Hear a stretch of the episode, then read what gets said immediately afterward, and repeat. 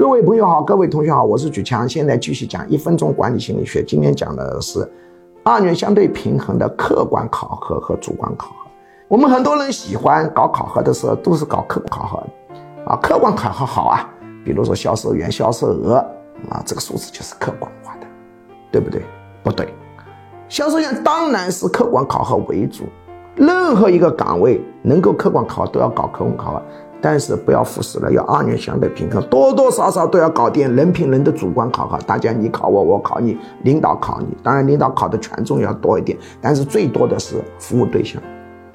为什么呢？因为你如果销售员你只搞客观化的那个销售额考核，你要叫他做点别的事，比如说市场调查什么东西，很难的。他一心扎到钱眼里面，全部砸到这个客观指标上去，所以总归要有一点主观性的综合考核。综合考核为辅，互相平衡，对冲副作用。